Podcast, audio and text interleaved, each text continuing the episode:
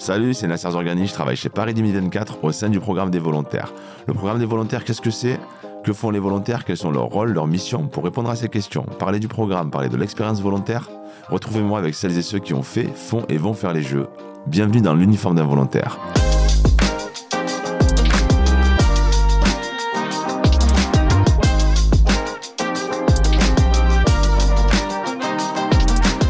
Les Jeux de Paris 2024 sont également les Jeux de la France. La France, ce pays aux mille goûts, aux mille saveurs, aux mille fromages, mais c'est également le pays qui va accueillir le monde et qui va devoir le nourrir. Les athlètes, les spectateurs, les journalistes. Eh bien, pour organiser cela pendant les Jeux en respectant les enjeux durables et écologiques, c'est tout un challenge.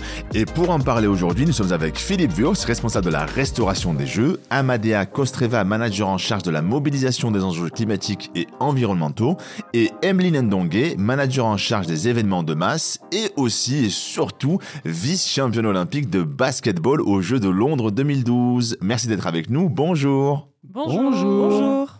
Une fois n'est pas coutume, cher Philippe, je commence par toi. Qu'est-ce qui est prévu pour nourrir le monde entier? Alors, il faut savoir que la restauration des Jeux, c'est 13 millions de repas à délivrer en deux fois 15 jours à l'ensemble de nos clients. Donc les athlètes, les volontaires, les médias, le broadcast, le staff, le grand public aussi. Une édition des Jeux, donc Paris 2024, c'est l'équivalent euh, de 10 Coupes du Monde de la FIFA en nombre de repas à délivrer. Si on se focalise sur le restaurant euh, des athlètes au village principal, Là-bas, on va délivrer plus de 1 million de repas en deux fois 15 jours euh, aux athlètes olympiques et paralympiques. On va avoir plus de 3500 places assises pour l'ensemble des délégations. Et on va délivrer en pic d'activité plus d'une centaine de, recettes euh, en simultané pour justement euh, couvrir l'intégralité des besoins euh, des, athlètes. Alors Amadea, je me tourne vers toi maintenant. Ce sont des chiffres dantesques que nous évoque Philippe qui vont avoir des impacts, des impacts notamment environnementaux. Est-ce que tu peux nous en dire plus? Alors oui, c'est sûr que du point de vue écologique, c'est là où on peut aussi changer et agir. Et, et c'est pour ça qu'on a pris des engagements très forts avec un engagement phare qui est de euh, diviser par deux l'empreinte carbone de l'événement. Et pour ça, on agit à tous les niveaux, sur la construction, sur le transport et sur la restauration, peut-être qui va concerner tous les publics. On va tous à un moment manger euh, au jeu et ça fait partie de l'expérience. Et ben, on a pris des engagements forts euh, sur le plastique, par exemple. On va diviser par deux le plastique par rapport à d'autres événements. On va mettre plus de végétal, on va plus s'approvisionner en France et on va faire en sorte de proposer une alimentation qui reste toujours gourmande pour faire honneur à la France et à la culture française française et au plaisir de manger. Merci beaucoup Amadé. Alors comment on fait pour être gourmand et en même temps en étant euh, végétal, euh, Philippe? Alors sur cette question-là, je vais peut-être prendre euh, comme exemple le grand public, puisque quand on parle d'une offre gourmande, bah, on pense avant tout peut-être à la buvette hein, dans un stade. Il faut savoir que nous, contrairement à ce qui se fait dans les autres grands événements nationaux et internationaux, on, on a demander à tous nos sous-traitants de restauration de proposer 60% de leur offre cœur de repas, donc ce qu'on appelle les sandwichs chauds et froids, euh, en option végétarienne. Donc ça ne veut pas dire qu'on va supprimer le burger, euh, le sandwich merguez euh, et toutes les, on va dire, toutes les top ventes qui existent euh, dans nos, dans nos stades. exactement, qui sont essentielles. Je, je, suis tout à fait d'accord avec Emeline. Par contre, on va enrichir l'offre et on va vraiment capitaliser sur une offre gourmande végétarienne. On va faire du hot dog végétal, on va faire du burger végétal, on va faire des falafels, ce genre de, de, de recettes gourmandes et on est certain, on est convaincu que ça va faire un carton. En parlant de carton, on a noté que tu aimais le sandwich merguez. Alors, ma question, c'est tu as été athlète de très haut niveau parce que tu as atteint le podium olympique à Londres en 2012. Donc tu as vécu au village. Parle-nous de la cantine. Je crois que tu appelles la cantoche.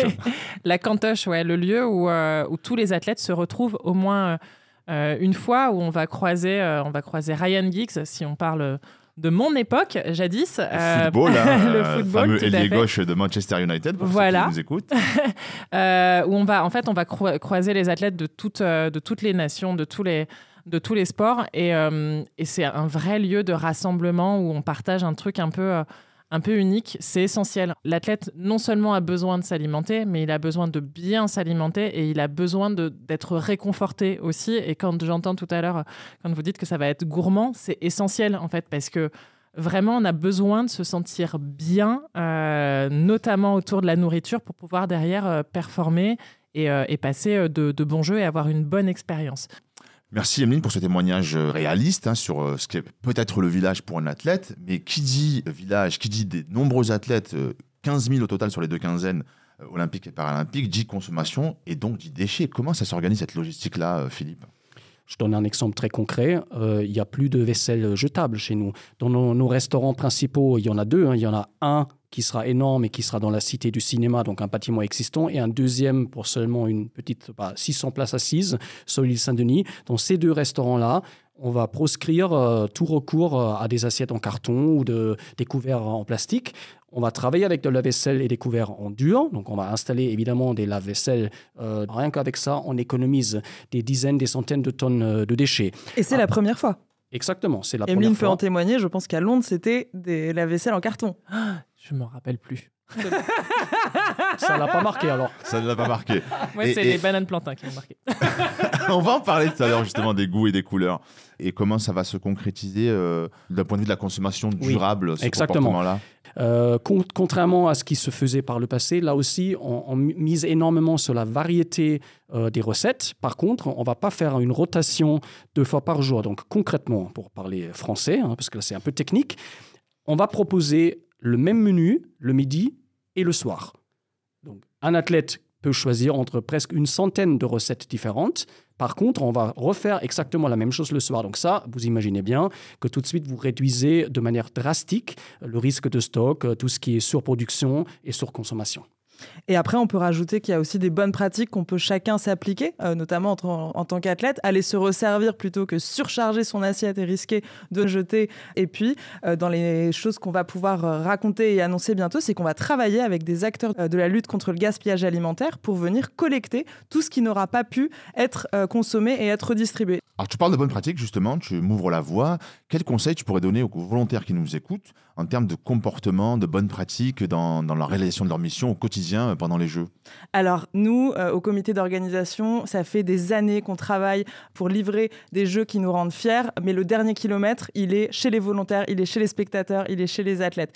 Et si on est très concret euh, en tant que volontaire, euh, bah, premier réflexe, c'est adopter la gourde. Il va y avoir des fontaines à eau partout. C'est le geste le plus simple pour réduire et nous aider à réduire l'empreinte plastique des Jeux. Ça veut dire aussi identifier où sont les fontaines pour soi, pour y aller plus rapidement, mais aussi pour accompagner euh, tous les publics, aider les autres à les identifier. Euh, on en a beaucoup parlé, découvrir euh, cette offre végétarienne, c'est peut-être pas courant pour tout le monde, mais goûter. tout le monde se démène pour essayer de faire les recettes les plus attractives et les plus gourmandes possibles goûtez. Euh, on espère que ça vous plaira et puis euh, faites-nous euh, des retours. Et dernier point sur le sujet du gaspillage alimentaire, on l'a dit, il faut manger là où vous serez parce que tout simplement, si vous ne mangez pas ce repas, il risque d'être gaspillé. et tout dernier message, c'est les règles de tri. Il faut garder ses déchets et les jeter dans la bonne poubelle et on fera au mieux pour vous accompagner, pour tout comprendre sur tous les sites. Merci beaucoup Amadea pour ces bonnes pratiques. On va revenir à la vie du village et un collègue à toi, un ancien collègue, j'ai envie de dire, cher Emeline, Guillaume Gilles, euh, ambassadeur du programme et sélectionneur euh, national de l'équipe de handball, nous a dit que vraiment, euh, il y avait un piège au village, c'est que c'est ouvert 24 heures sur 24, parce qu'il y a de tout, on peut manger de tout. Et comment on fait justement, je, m'adresse à tous les deux, Philippe et Emeline, pour contenter toutes les cultures, toutes les nations du monde avec ses goûts et ses couleurs, et comment on fait, Emeline, pour éviter ces pièges du village? C'est un piège si on est un peu trop gourmand et qu'on a envie de, manger de tout tout le temps. Euh, après, alors le point commun qu'on a avec euh, avec Guillaume, c'est qu'on a fait les jeux pendant deux semaines. Là, la compétition est longue, donc euh, on peut euh, chaque jour euh, goûter une recette différente. Donc ça, c'est l'avantage. Euh, non, mais ce qui est, surtout, ce qui est canon, c'est qu'il y a une diversité, il y a une offre qui est extraordinaire. je blaguais tout à l'heure avec les, bananes plantains, mais réellement, quand on a découvert l'endroit où on pouvait aller chercher ces bananes plantains, ça, ça, a changé notre, notre semaine et notre vision des jeux. quand on aime les bananes plantains. Quand on aime les bananes plantains, tout à fait. non, pour être très sérieuse, c'est euh, c'est vraiment assez extraordinaire de, pouvoir à n'importe quel moment euh, aller manger, mais c'est aussi parce que les horaires sont assez hallucinants. C'est-à-dire que euh, on a joué à 10h du matin, comme on a joué à 10h du soir aussi. donc en fait, il faut que quand on rentre du, match, eh ben, on ait quelque chose à manger. Et de la même façon, quand on rentre de, l'entraînement, il faut qu'on soit en capacité de se nourrir, de régénérer le corps, les nutriments. Et donc pour ça, eh ben, il n'y a rien de mieux que, que le resto. Pour revenir à ta première question, euh, mettez-vous à la place de tous ces athlètes qui viennent euh, de pays euh, très lointains. souvent, ils viennent avec des diètes spécifiques. Mhm. Ils viennent pas en France, euh, on va dire, à prime abord pour découvrir la cuisine à la française, bien qu'elle soit extraordinaire. Ils font ça peut-être euh, post-compétition ou quand ils ont envie de goûter autre chose. Mais avant tout, ils voudront retrouver ce qu'ils ont l'habitude de manger. On peut citer évidemment euh, nos amis italiens. Qu'est-ce qu'ils adorent? Bah, La pizza. Donc il va falloir proposer de la pizza 24 sur 24 tout le temps. Ça, c'est un. C'est vrai de vrai ça? Oui, c'est du vrai, ah de vrai. Moi, je cite toujours deux, euh, deux, mais deux exemples. C'est la pizza et le kimchi. C'est quoi le kimchi? Le kimchi, c'est la choucroute à la coréenne. Oh. Très pimenté, très relevé. Et les Coréens en raffolent. Donc, il est hors de question de tomber en rupture de stock kimchi. Hein. C'est juste un no-go absolu. Sinon, on a un incident diplomatique. Exactement.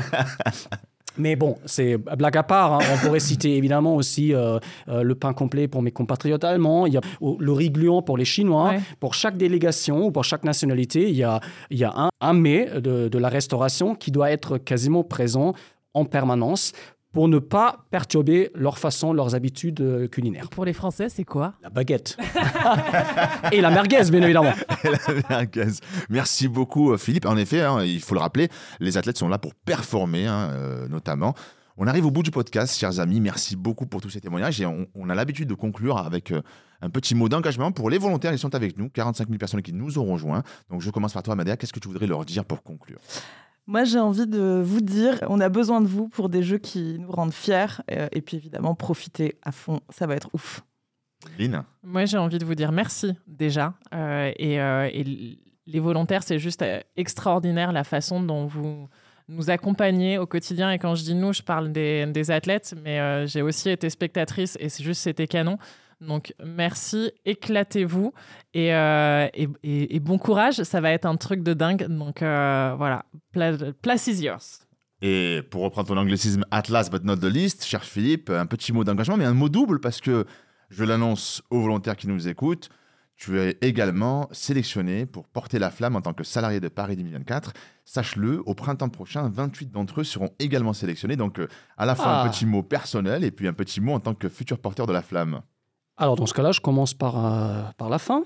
Euh, mes chers 28 euh, co-relayeurs de la flamme, j'espère que vous allez être aussi éblouis par cette sélection que moi. Je suis tombé de ma chaise quand on me l'a annoncé. C'est un tel honneur, une telle fierté. Euh, et j'ai hâte justement de, porter cette flamme avec vous euh, sur les quelques centaines de mètres qu'on va faire. Peut-être euh, je croiserai certains d'entre vous bah, bah, ce jour-là. Ça sera extraordinaire. Et sinon, pour bah, tous les autres volontaires, là aussi, j'ai hâte de vous voir tous ensemble à vos différentes journées de découverte des sites. Il y aura aussi une grande convention devant avec tout le monde. J'espère pouvoir être des vôtres puisque, in fine, bah, c'est vous qui allez être euh, euh, devant tous nos clients, les athlètes, le grand public, notre propre staff, les médias. Euh, vous êtes ceux qui, avec le sourire, vous allez faire rayonner la France, faire rayonner les Jeux. Donc un grand merci. Merci beaucoup Philippe pour ce mot très engageant. Amadea, merci beaucoup pour tes conseils. Emeline pour ton énergie. Quant à vous qui nous écoutez, rendez-vous au prochain épisode, mais surtout rendez-vous le 23 mars prochain à Paris La Défense Arena Nanterre pour la convention des volontaires. À bientôt. Au revoir. À bientôt. Merci.